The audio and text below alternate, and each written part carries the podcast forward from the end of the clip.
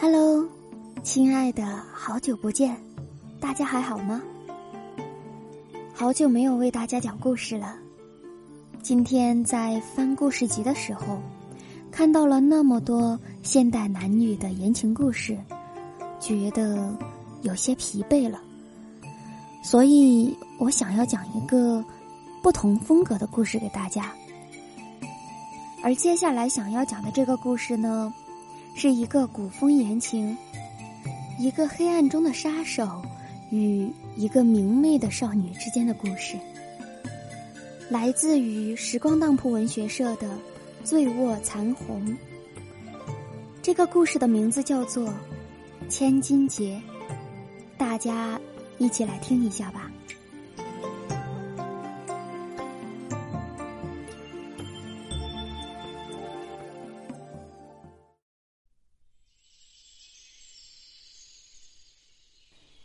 八月秋高，天空若水洗般清澈通透。一群群大雁自北向南结伴归去，偶尔发出一声鸣叫，那般清脆高亢却短暂，越发显得秋意凄凉。群山环绕间有好大一片空地，四周树木丛生，只有三间茅草小屋并排而立。在秋意中，略显得孤零萧瑟。忽然，砰的一声响，一支羽箭在空中划出一道美丽弧线，冲一只白鸽射去。白鸽哀声鸣叫着，直直掉在地上。羽箭的主人走到白鸽前，拾起它，将它腿上绑着的信件扯下，打开。又接到新的活了。茅草屋里冲出一个十五六岁的小姑娘，她跳着跑过去，捡起白鸽道：“落雨哥哥，你的剑法是越来越好了。”落雨将信件收起来，对他的话视若无睹。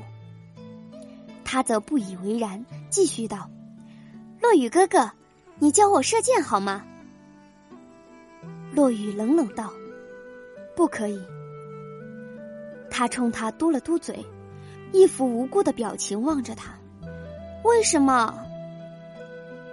落雨又不出声了，他也不在乎，再次问道：“那你这次下山，我可以一起去吗？”落雨看都不看他一眼，不可以。那我不去捣乱，自己在别处玩。不可以。我只去酒楼吃顿酒菜就回来，可以吗？不可以，那我，那我不去了。我在家玩玩你的大刀。不可以。那，那我把这只鸽子带去烤了吃。落雨愣了愣道：“嗯，可以。”他扑哧一声笑了。落雨无奈的瞪了他一眼。对于这样的恶作剧，他真是百般不厌。她是父母宠爱的掌上明珠，她是林府呼风唤雨的大小姐，她是娇弱而刁蛮的鬼灵精。他和她在不同的环境中长大成人。他无父无母，他是冷血无情的赏金猎人，他是一个只会沉默、只会杀人的恶魔。可是他却救了他。在他面前杀了那个采花贼，他以为他会吓晕过去，可他却尖叫着把他奉若英雄，任他怎么赶都赶不走。他说：“他是他的救命恩人，他要用后半生来照顾他，照顾他。一个连凉水都不敢碰，一个连菜刀都不会拿的人，却说要照顾他。”倒是给他平添了不少麻烦。他要帮忙洗衣做饭，还要帮他赶走吓人的老鼠、蟑螂。他还要帮他另外盖房子，这一切他都认了。可是要命的是，他有那么充沛的精力，整天跳上跳下，有说不完的话，而且像个傻子一样，居然什么都不认识，对什么都好奇。想到这儿。他忍不住抬头望了望天。他上辈子是造了什么孽啊？居然要这样惩罚他。晚上，他拿出信件，再次确认上面的地址。做了这么多年的赏金猎人，还从未出过差错。可是现在有那个大小姐捣乱，他总觉得不放心。今晚一直心神不宁，像是要出什么事情。落雨哥哥，林月突然间从他身后窜出来，满脸神秘的笑。落雨赶忙把手中的信件收好。那丫头是不是看到了地址？晚上想偷偷跟去？落雨哥哥，你看，他从身后端出一盘菜，这是你的那只鸽子，尝一下。落雨半信半疑的将一块肉递进嘴里，吃了一口。他突然生气的将肉扔在地上，“你出山了！”他怒气冲冲的对他吼道：“我说一下我怎么没看到你？原来你跑到外面去了。让我再警告你一次，你要么乖乖留在这儿，哪也不要去；要么就给我滚回你的林府，做你的千金大小姐去。”对于落雨突如其来的怒火，林月始料未及。他委屈的眨巴着眼睛，吧嗒吧嗒，泪珠滚落了一串。人家只不过想让你吃到像样的鸽子肉而已，我有什么错？他想告诉落雨，这是他跑了十几里山路，辛辛苦苦帮一家客栈洗了一下午的碗，人家才肯帮忙做的。可是落雨太忙了，也太固执了。他长长呼了一口气，听着，从现在开始，哪里也不要去，乖乖给我在这儿待着。我先去做事，有什么等我回来再说好吗？林月撇着嘴，抽搐着说不出话，望着落雨匆匆离去，他蹲在地上痛哭起来。从小到大，从来没有受过这样的委屈。从前被爹爹责骂，是因为他任性妄为；如今他只是想让心爱的人吃到一只像样的鸽子，而且是受了那样的苦才得到的。他居然只吃了一口，就摔在地上。杨青，我要回家。来到山中这么久。这是他第一次动了回家的念头。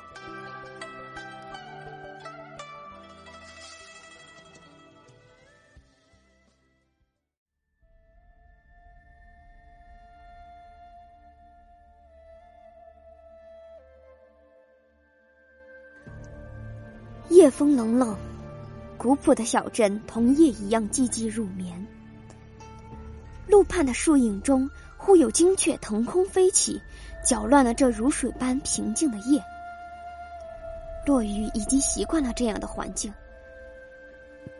这些年，几乎每隔半月就要出山做事，习惯了黑暗，习惯了寂冷，所以对于若阳光般明媚的林月，他除了逃避，别无他法。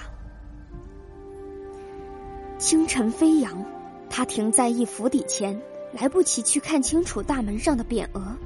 他飞身潜入府内，地址绝不会错，没有必要知道这府中姓氏名谁。他杀的人已经太多了，多的他做噩梦都不知道是哪一只孤魂前来讨债。剑身在月下泛着寒光，落雨将剑擦得真亮，他嘴角忍不住上扬。该死，为何在此时还想着那个笨女人？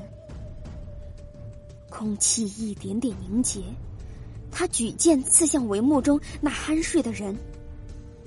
举家十九口，一个不剩，赏金十万。赏金十万，十万的赏金，足够他带着那个笨女人远离这腥风血雨，隐居一世了。他不愿如此残忍，可是为了他。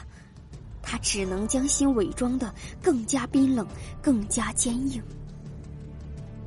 床上的人没有太多痛苦，只闷哼一声，便已然没有了知觉。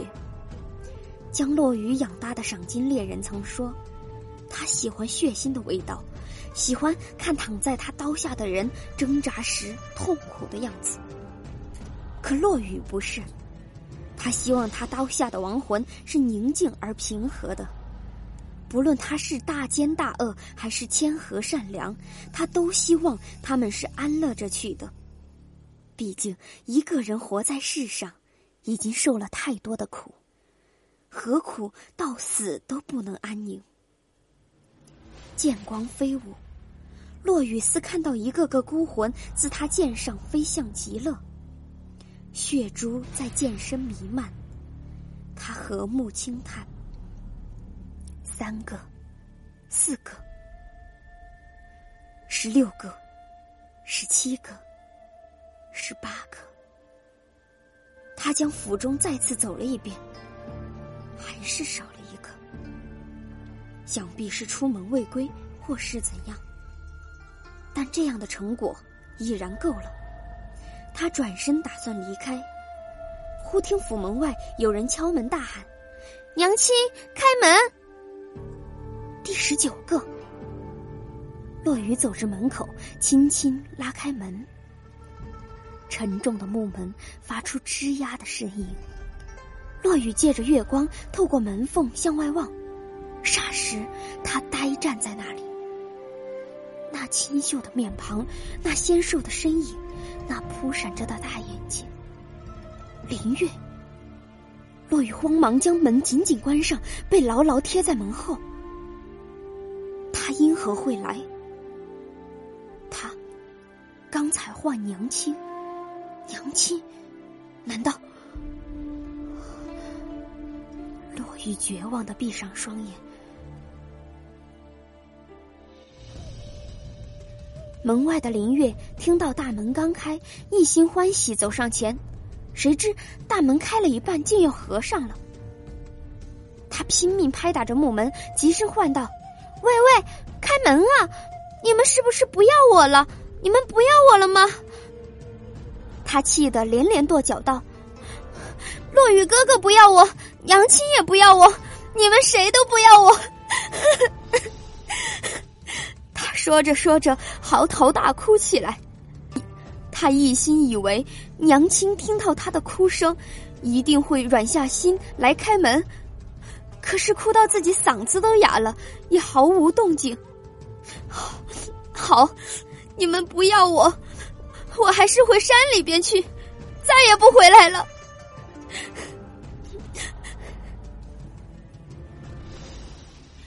他昂起头，擦干眼泪，转身欲走，可是心中气闷，忍不住伸出脚，狠狠向门踢去。吱呀，他吓了一大跳。怎么回事？刚才不是还关着的吗？他探进半个脑袋去瞧，只见院中平静寂然，并无一人在。他偷偷暗笑：“我知道你们真不要我了呢，原来是吓吓我的。”走进院子，他轻轻将门合上，疾步向母亲卧房奔去。然而房中漆黑一片，隐隐有腥气扑鼻而来。林月顿觉不妙，他疾步走向床前，霎时被床上的景象吓得尖叫起来。只见母亲和睦躺在床上，一身洁白的锦衣被血水染得鲜红。不可能，不可能！他尖叫着跑出屋子，疯也似的打开府中一间间房门。爹爹，流氓，哥哥。他每打开一间门，都觉得心中有一把刀深深刺进心脏。最后，他再也没有力气去开门，双腿一软，跌倒在院中，再也站不起来，也不想再站起来。为什么？到底是发生了什么事情？为什么会这样？他嘶吼着，哭喊着。然而，除了树上的金鸟，没有一丝回应。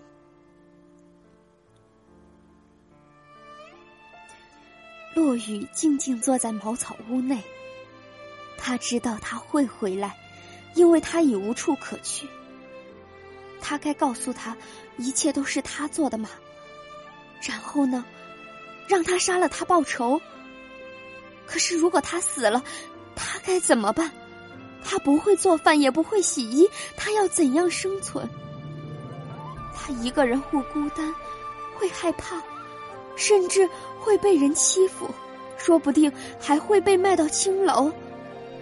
他再也不敢想下去。对不起，月儿，我不想伤害你的。他双眉微蹙，心似被千针穿孔。天快亮了，林月终于回来了。双目无神，神情落寞而疲惫。一进屋，他就晕了过去。落雨伸手把他接在怀里，放床上，轻轻的将他耳际的散发整好。对不起，月儿，我不能告诉你实情，我不能让你一个人孤零零的活在世上。就让我带着内疚赎罪吧。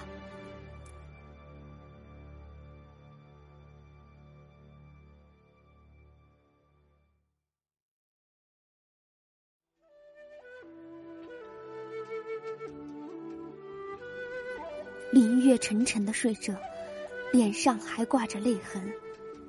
对于落雨的话，他无法听到，也再也不会听到。天已经泛白，又是晴空万里。天边的青云隐隐被镀上一层金黄。又是新的一天。落雨望着天边，心中暗暗道：“月儿。”让我们一切重新开始。初春三月，经过一整个冬天的冰冻，温暖的阳光让人生蓝。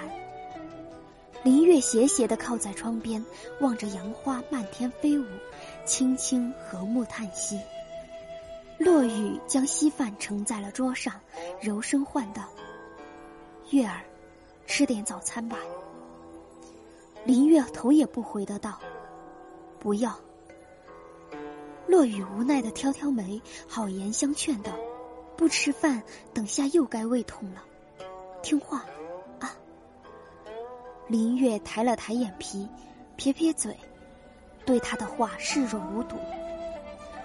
落雨深深呼了一口气，努力堆笑道：“吃完饭带你去射箭好吗？”林月撅嘴道。不要，那带你去骑马。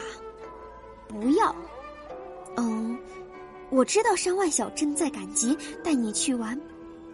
不要，你不去吗？你不去，我一个人走喽。现在就出发。他说罢，转身走出门。林月自窗前一跃而起，跟着跳出去。喂喂，你还真走啊？等等我，等等我啊！臭落雨。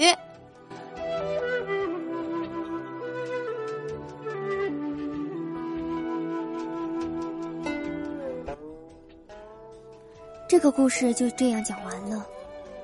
不知道这样的结局，在你们看来是一个怎样的结局呢？也许对于这对男女的爱情，是完美的，从此携手一生。相濡以沫。